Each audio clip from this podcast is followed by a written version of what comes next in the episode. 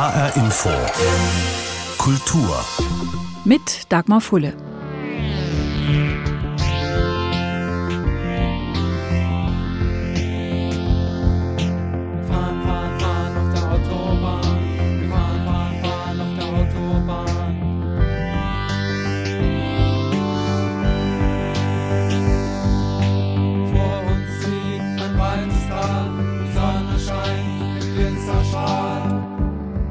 Deutschland ist Autobahnland. Rund die Hälfte der deutschen Urlauberinnen und Urlauber verreist am liebsten mit dem Auto, also zu normalen Zeiten.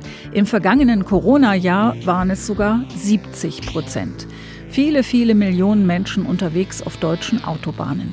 Irgendwann aber ist auf so einer Reise der Tank leer und die Blase voll. Dann ist es Zeit für die Raststätte. Etwa 450 Autobahnraststätten gibt es in Deutschland. Mehr als eine halbe Milliarde Reisende machen jedes Jahr an ihnen Halt. Damit haben sie deutlich mehr Besucher als der Kölner Dom, das Brandenburger Tor und das Oktoberfest zusammen. In einer bekennenden Autofahrernation wie Deutschland sind sie vielleicht die wichtigsten Bauwerke überhaupt. Die Raststätte, das ist Deutschland im Kleinen. Schreibt der Autor und Literaturwissenschaftler Florian Werner in seinem neuen Buch Die Raststätte, eine Liebeserklärung. Eine Liebeserklärung? Wie kann das sein? Kennen Sie jemanden, der sagt, ich liebe Autobahnraststätten? Ich nicht. Im Gegenteil. Bei dem Wort rollen die Menschen mit den Augen und was ihnen zu dem Begriff einfällt, ist schlechtes, teures Essen, überteuertes Benzin, hässliche Architektur und Sanifair-Gutscheine, die sich irgendwann im Auto stapeln, bis man sie wegschmeißt, weil sie abgelaufen sind. Wieso also eine Liebeserklärung?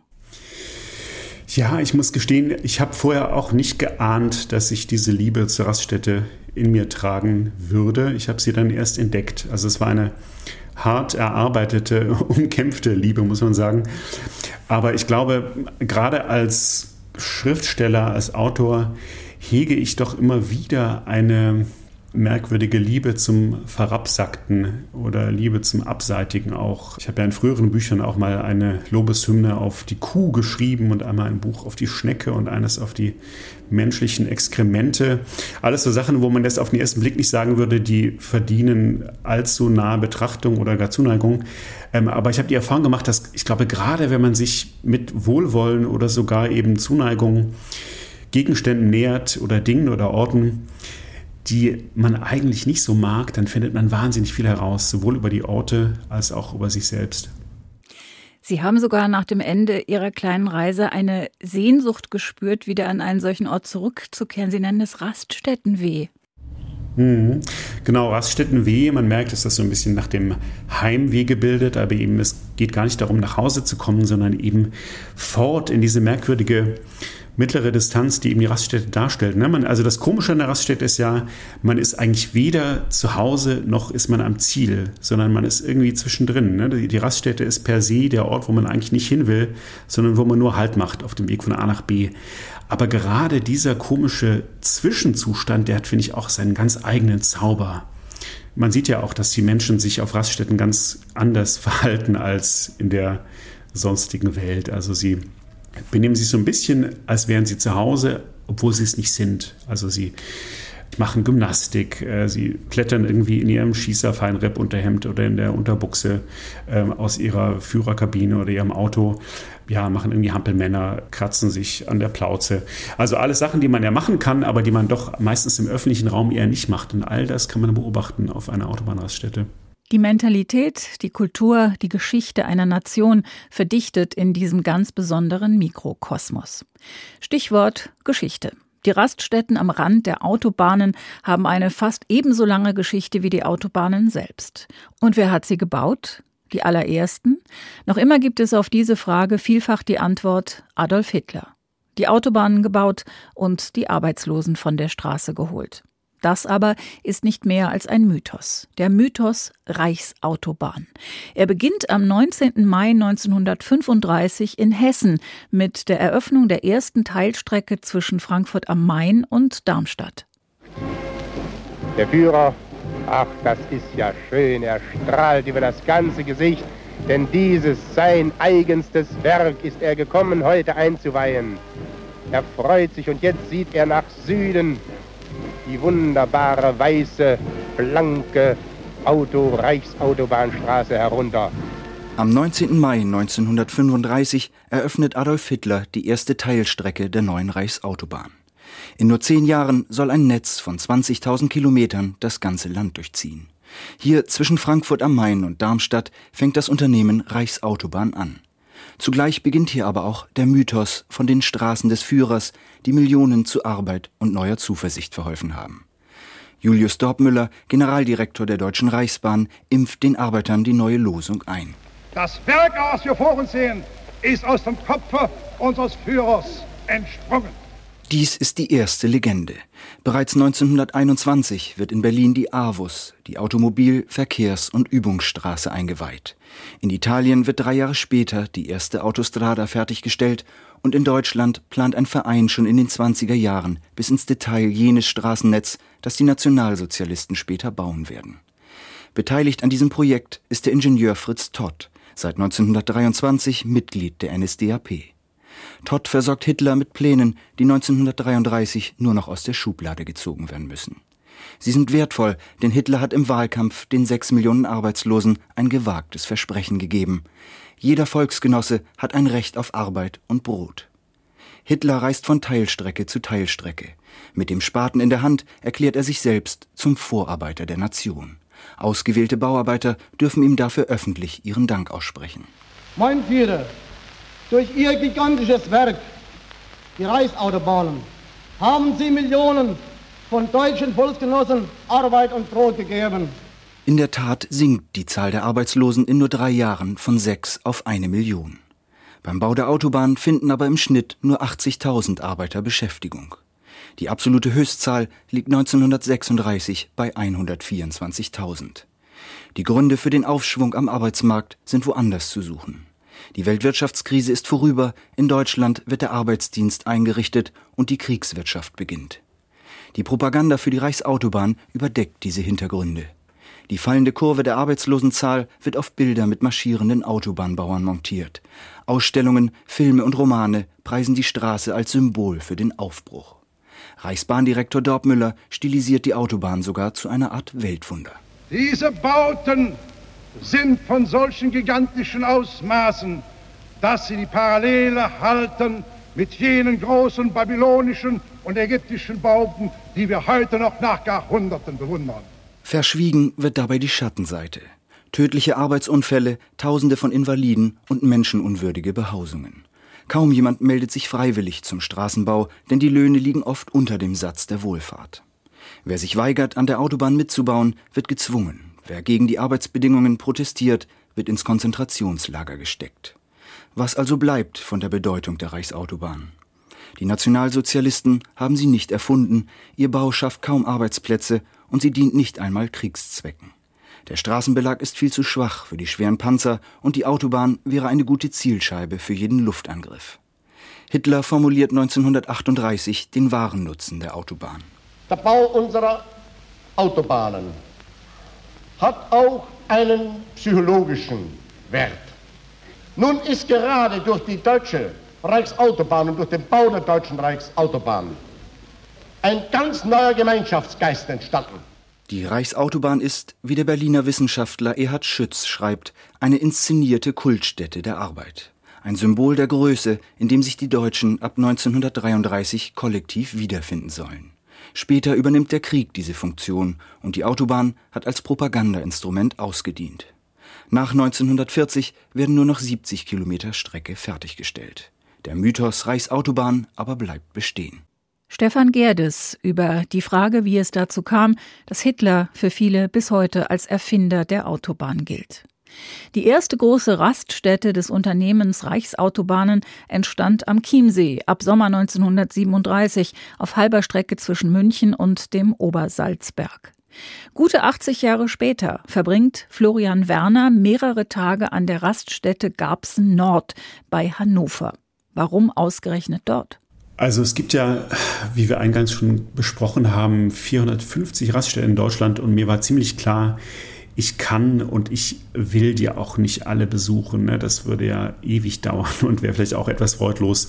Das heißt, ich brauchte irgendwie so eine Stellvertreterin. Und dann habe ich mir eine Straßenkarte von Deutschland angeguckt und habe geguckt, wo treffen sich die A7, also diese große Nord-Süd-Achse, die einmal von Flensburg bis nach Füssen führt, und die A2, die sozusagen in Ost-West-Richtung Deutschland durchschneidet, von Berlin, wo ich selber lebe, rüber ins Ruhrgebiet.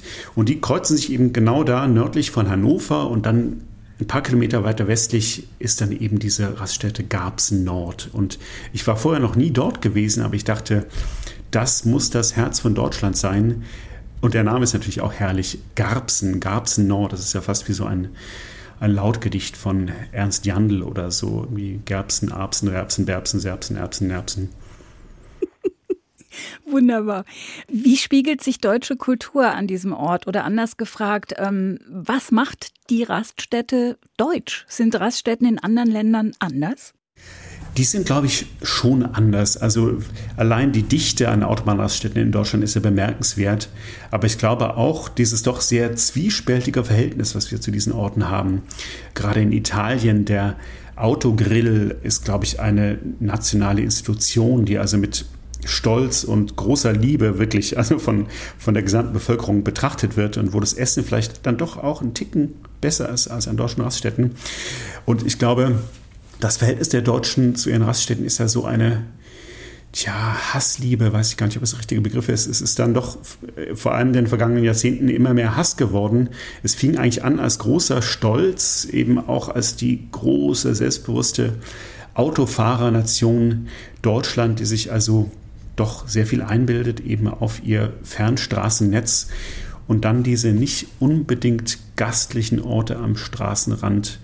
Was mir kürzlich aufgefallen ist, schon bei Richard Wagner, der allererste Teil vom Ring des Nibelungen, also in der Wahlküre, der erste Satz, der fällt, ist, Wesher dies auch sei, hier muss ich rasten. Ähm, also Siegmund kommt an einem Herd an, an einem Ort und sagt, ist total egal, wie der Ort hier ist, ähm, hier muss ich rasten. Und ich glaube, das fasst auch schon vor 150 Jahren dieses merkwürdig zwiespältige Verhältnis der Deutschen, der Germanen zu ihren Raststätten schon sehr gut zusammen. Man hält da halt einfach, egal wie es da aussieht. Sie schreiben unter anderem auch über den Rasthof Magdeburger Börde, einen der ältesten in Deutschland. Ich erinnere mich, für uns aus dem Westen zu DDR-Zeiten war es vor allem der Ort, an dem wir auf dem Weg nach Berlin eine Stange Zigaretten gekauft haben für kleines Geld im Intershop.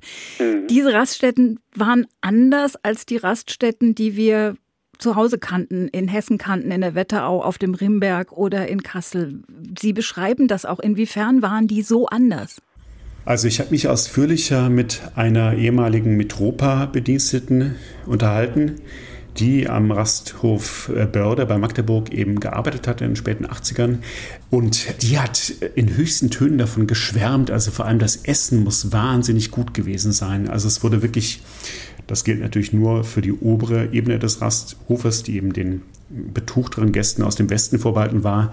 Also wirklich von links äh, das Essen vorgelegt. Es wurde der Fisch am Tisch filetiert, es wurde am Tisch flambiert. Und auch äh, aus Sicht der Bediensteten war das wohl, wie sie sagte, ein Siebener im Lotto, denn man hat da ziemlich gut verdient für DDR-Verhältnisse. Man bekam natürlich auch Westtrinkgeld immer wieder, konnte das dann umtauschen in diese sogenannten Forumchecks, mit denen man dann eben auch als DDR-Bürgerin DDR-Bürger im Intershop dann eben sich Jeans kaufen konnte oder eine Jeansjacke. Deswegen sagte diese Mitropa-Bedienstete, eigentlich als Raststätten-Mitarbeiterin in der DDR kam man direkt hinterm Rockstar.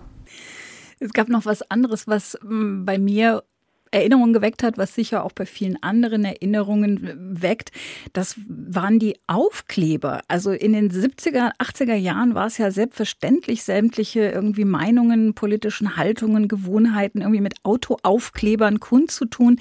Aber ich dachte, das macht gar niemand mehr.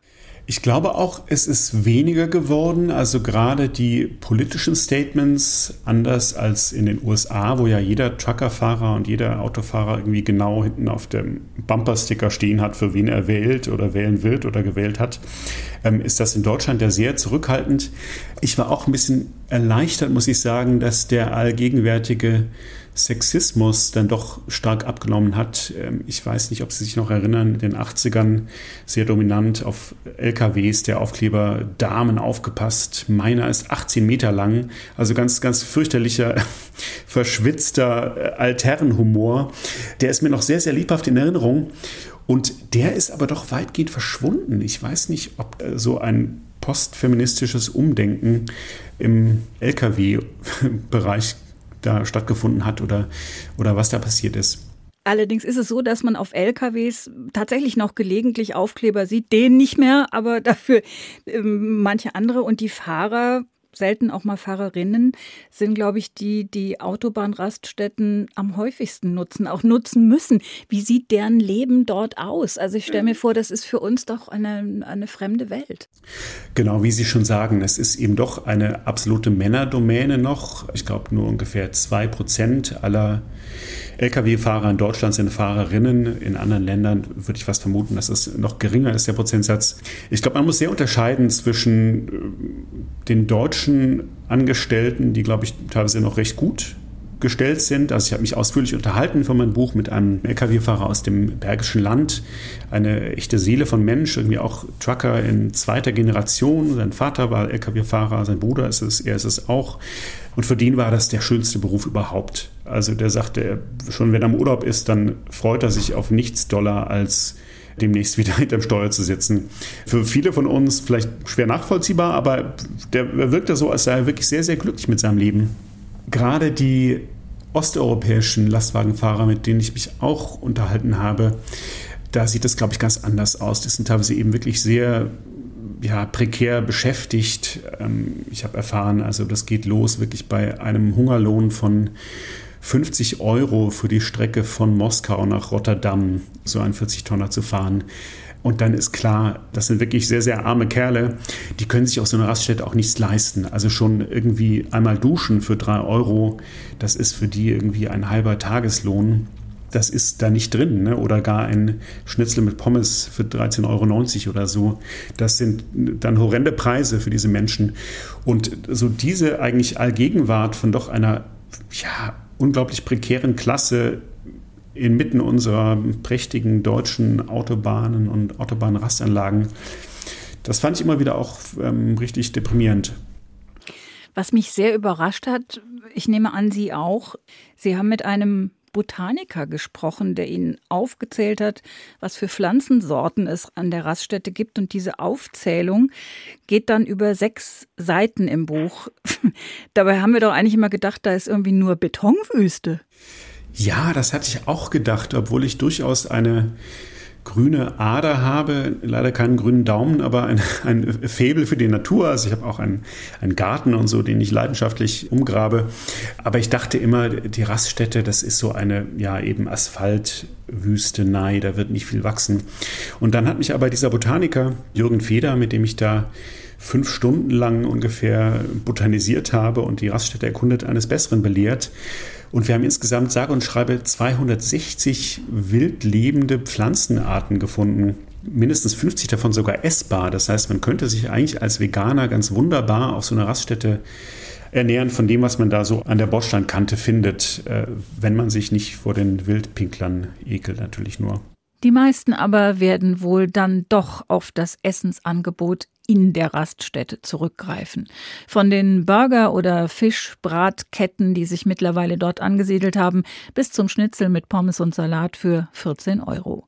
Der Hunger treibt's rein, ist der meistgeäußerte Kommentar. Und so hat es das deutsche Raststättenessen tatsächlich auch schon mal in den deutschen Blödelschlager geschafft. Es gibt Gaststätten, die ihnen Gast hätten. Es sei denn, sie sind Autobahnraststätten.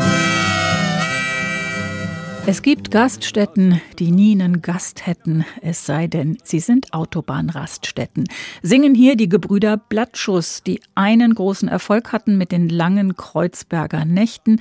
Das hier ist ein etwas weniger bekanntes Werk, in dem es weiter heißt, Zitat, ein pappiges Stück Fleisch mit einer Olive drauf, hieß in der Karte italienisches Steak und Speisereste in Mayonnaise serviert man als Waldorfsalat.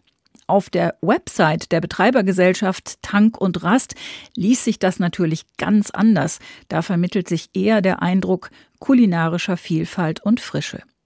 Wo liegt die Wahrheit zwischen diesen beiden Extremen? Florian Werner ist ehrlich. Ach, ich fürchte, hm, ich sage es ungern, aber die Wahrheit liegt dann schon näher bei den Gebrüdern Blattschuss als so manchem Raststättenbetreiber lieb sein könnte. Wobei man muss dazu sagen, ich bin seit vielen, vielen Jahren Vegetarier. Das heißt, ich habe mich bei meinem Aufenthalt auf der Raststätte eigentlich nur von Salat, vom Salatbuffet und Schokoriegeln ernährt. Und damit überlebt man eigentlich erstaunlich gut. Sie haben ja in Garbsen auch mit dem Pächter dort gesprochen. Wie geht so jemand damit um, dass die Raststätte so ein schlechtes Image hat? Naja, entweder wollte er das nicht zugeben oder es ist ihm wirklich so ein bisschen egal. Also das war wirklich ein extrem freundlicher Mann. Ich hatte vorher so gewisse Vorurteile, auch wahrscheinlich vor den Menschen, die da Raststätten leiten und dachte so, mein Gott, wer, wer, wer macht denn sowas?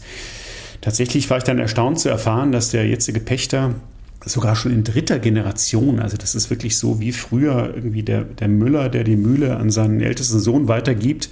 Also in dritter Generation Raststättenpächter ist schon sein Opa hatte eine Raststätte, sein Vater hatte genau diese Raststätte, gab es Nord. Seine beiden Eltern haben die zusammengeführt. Er ist da aufgewachsen auf der Raststätte. Er hat Fahrradfahren gelernt auf dem Rastplatz und äh, hatte da wirklich sehr selige Kindheitserinnerungen dran. Und äh, da, da habe ich dann doch gestaunt. Und das hat mich dann auch die Raststätte irgendwie mit mit anderen Augen plötzlich sehen lassen. Ich habe natürlich versucht, ihn so ein bisschen zu konfrontieren mit den Vorteilen, die wahrscheinlich viele von uns haben gegenüber Raststätten. Er hörte die, glaube ich, nicht zum ersten Mal. Er hat die relativ elegant abperlen lassen und sagte so, naja, das sei eine urmenschliche Eigenschaft, sozusagen schon die Urmenschen in ihrer Höhle hätten wahrscheinlich immer gesagt so, ach, bei den Nachbarn, da ist immer das Mammutfleisch kalt, wenn wir kommen. Also das war so ein bisschen seine, genealogische Herleitung so, das war schon immer so, die Menschen meckern eben einfach gerne über das Essen, egal ob in der Steinzeit oder heute an der Raststätte. Wenn Sie einen Strich drunter ziehen, was ist Ihre Erkenntnis? Was haben Sie daraus mitgenommen, auch über Deutschland, die Deutschen, ihre Kultur und wie sich das spiegelt in der Raststätte? Was auf jeden Fall faszinierend ist an der Raststätte, ist ja, dass es ein Ort riesiger Egalität ist, wenn man so möchte. Also gerade in Garbsen Nord, wo ich eben mehrere Tage und Nächte verbracht habe, da haben wirklich schon alle Halt gemacht. Also Angela Merkel war schon da, Sigmar Gabriel kommt immer mal wieder vorbei und isst da seine Gulaschsuppe. Offenbar im Gästebuch der Raststätte, das ich ausführlich studiert habe, da haben eben von Udo Jürgens bis Klaus Lage und Herbert Wehner irgendwie, also aus Showgrößen und Politiker alle haben sich da schon mal niedergelassen und im Gästebuch verewigt. Und natürlich hat man eben die Lastwagenfahrer, die übermüdeten Familienväter und Mütter mit ihren quengelnden Kindern, die fragen, sind wir bald da? Äh, man hat ein wahnsinnig breites Spektrum an Menschen. Und ich glaube, wenn man sich wirklich äh, die Mühe macht, wie ich das getan habe, eben nicht nur 10 bis 15 Minuten da zu bleiben, sondern auch mal ja immerhin Stunden oder gar Tage und Nächte, dann ja, sieht man die Welt plötzlich mit ganz anderen Augen. Das heißt, die Raststätte ist einer der letzten Orte, an dem wir wirklich alle gleich sind und auch der Super-Promi einen Sanifair-Bon ziehen muss. genau, also vor, vor dem Tod, äh, dem Finanzamt und der Sanifair-Schranke sind wir alle gleich. Florian Werner über sein neues Buch Die Raststätte, eine Liebeserklärung. Erschienen ist es im Verlag Hansa Berlin.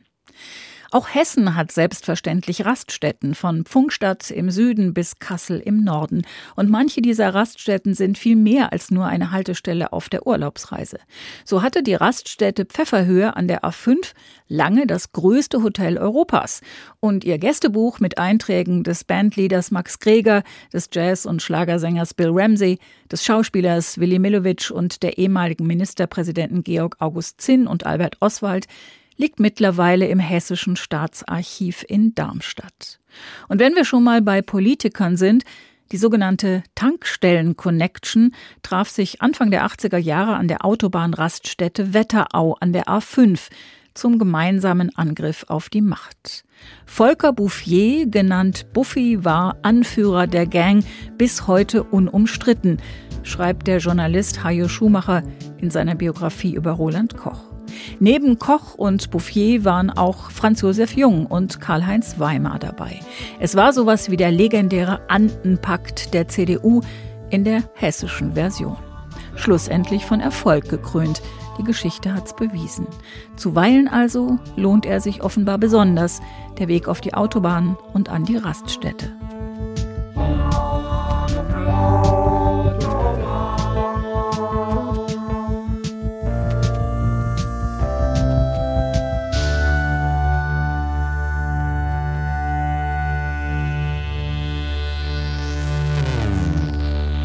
Das war HR Info Kultur. Den Podcast finden Sie auf hrinforadio.de und in der ARD Audiothek. Mein Name ist Dagmar Fulle.